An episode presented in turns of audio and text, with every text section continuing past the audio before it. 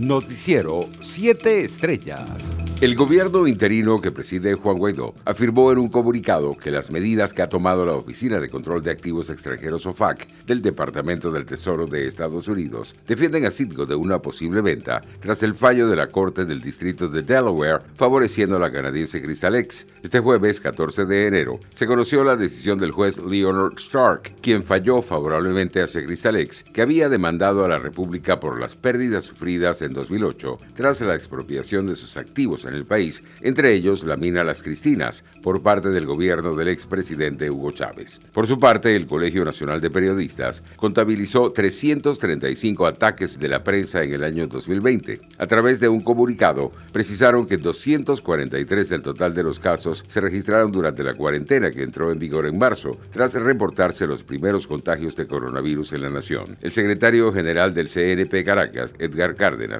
denunció que el año pasado en el país se registró una fuerte arremetida del régimen de Nicolás Maduro contra la prensa. Entre los casos se contabilizan 61 detenciones arbitrarias, 51 trabajadores de la prensa agredidos físicamente e incluso 15 portales de Internet de 15 medios bloqueados por el gobierno. Entre tanto, el comisionado de Relaciones Exteriores designado por la Asamblea Nacional, Julio Borges, reprochó este viernes 15 de enero que la administración de Nicolás Maduro haya ofrecido donar oxígeno al Estado brasileño de Amazonas por la crisis de COVID-19 que actualmente afecta a esta región. Borges recordó en su reclamo el caso del coronel de las Fuerzas Armadas Nacionales, Pedro Ezequiel Romero, quien falleció a finales de agosto de 2020 tras no haber sido admitido en el hospital militar donde murió por falta de cupo y oxígeno. Internacionales. El gobierno de Estados Unidos anunció este viernes que se reserva el derecho de procesar al general Salvador Cienfuegos después de que la justicia mexicana rechazara ejercer acciones penales contra el exsecretario de Defensa. Estados Unidos se reserva el derecho a reiniciar el enjuiciamiento de Cienfuegos si el gobierno de México no lo hace,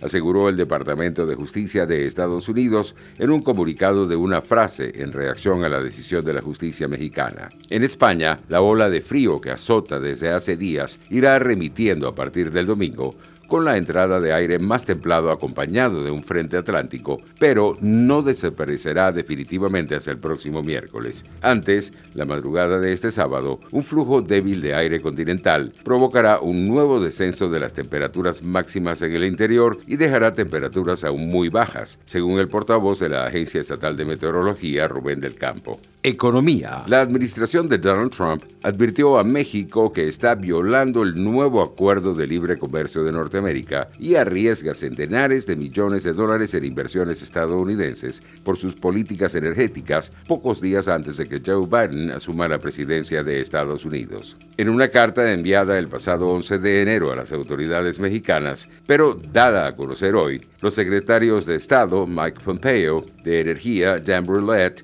y de Comercio Wilbur Rose señalan que las políticas del gobierno de Andrés Manuel López Obrador han creado una significante incertidumbre sobre el proceso regulador de México, especialmente en el sector de la energía, y han dañado el clima inversor general del país. Los precios internacionales del crudo retrocedían con fuerza en horas de la tarde. El WTI de referencia en Estados Unidos se cotizaba en 52 dólares con 26 centavos el barril, mientras el Brent de referencia en Europa se ubicaba en 55 dólares con 7 centavos. Deportes. El delantero francés Moussa Dembélé Cedido por el Olympique de Lyon al Atlético de Madrid hasta el final de la presente temporada, se estrenó este viernes en un entrenamiento en grupo sobre el césped del estadio Wanda Metropolitano, con vistas a la vuelta a la liga el jueves. Los Yankees han dicho repetidamente que renovar con DJ LeMahieu es su mayor prioridad de este invierno. El impasse entre las dos partes parece estar llegando a su final. LeMahieu y los Yankees finalizan los términos de un acuerdo que mantendrá al versátil jugador con el Bronx Fuentes le dijeron a John Paul Morazzi y Mark Feinstein de MajorLeagueBaseball.com que se espera que el pacto sea de seis años y de 90 millones de dólares, según Feinstein. Con un valor anual promedio de 15 millones de dólares, el acuerdo de seis años les daría a los Yankees un alivio en su intento por no tener la nómina por debajo de los 210 millones de dólares, el límite para evitar el impuesto de lujo para 2021. Noticiero 7 Estrellas.